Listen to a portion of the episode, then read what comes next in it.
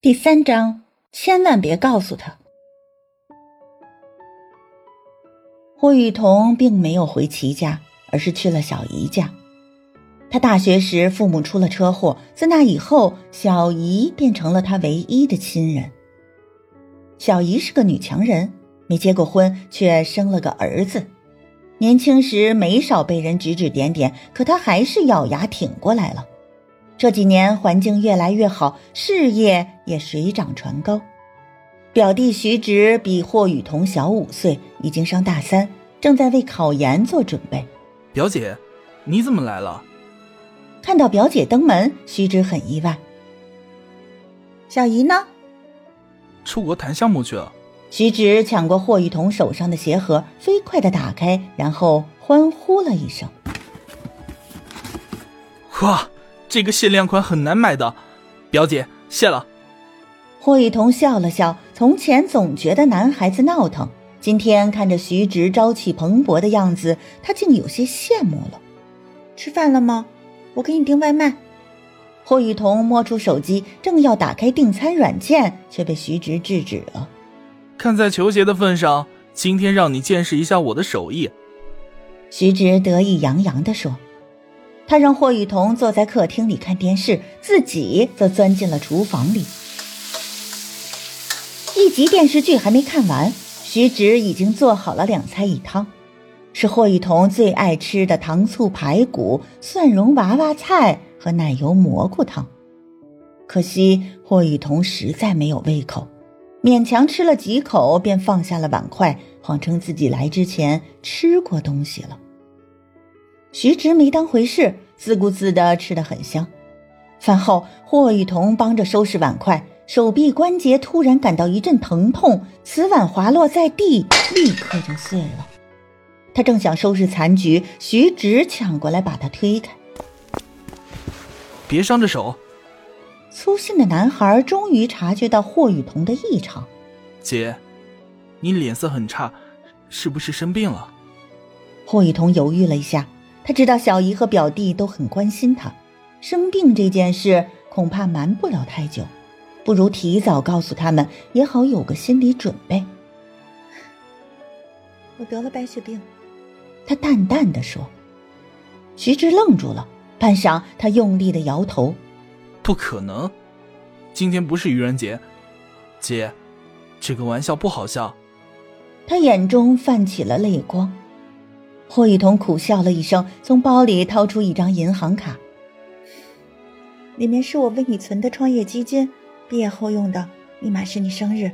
男孩子要以事业为重，别太贪玩。S 市的老房子我准备过户给你，已经找人在办了。下周你抽出时间去签个字就好。那房子太旧了，给你当婚房不合适，但是地段好，你以后有了小孩上学方便。当然。卖了再添些钱，重新买个新房子。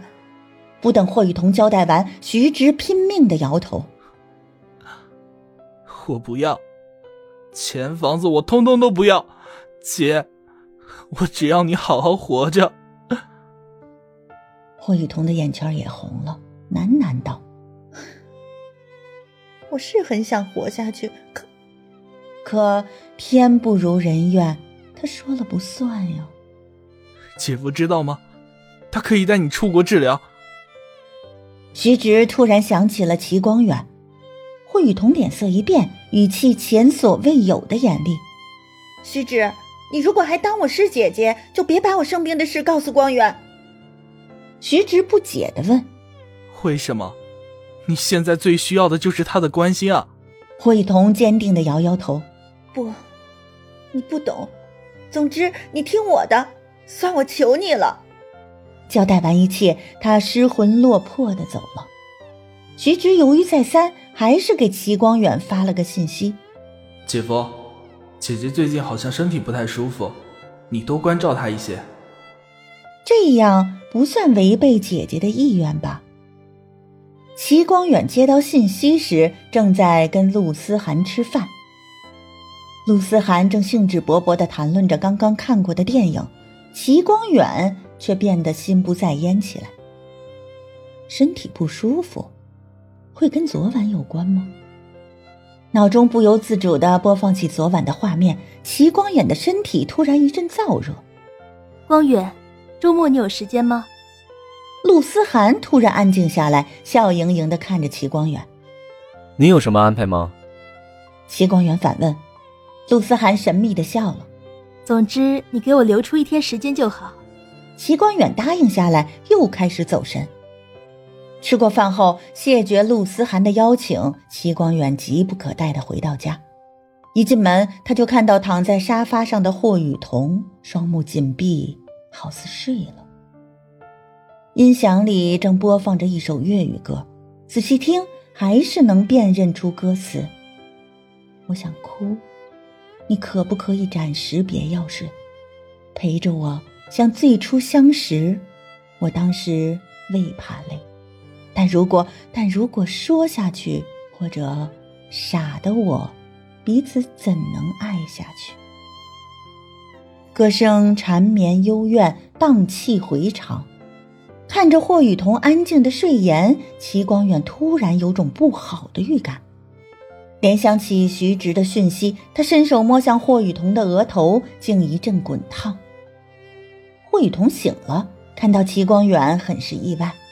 你发烧了，齐光远淡淡的说，又恢复了一贯的冷漠。没事，吃过药了。霍雨桐翻了个身，背对着齐光远。我临时回来取东西。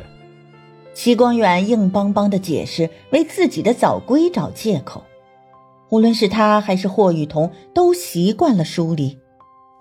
听着齐光远的脚步声渐渐远去，霍雨桐突然叫住他：“光远。”周末你有时间吗？齐光远怔了一下，没有。霍雨桐哦了一声，暗笑自己不该妄想。有事吗？齐光远问。霍雨桐轻轻摇头，没，没事，我随口问的。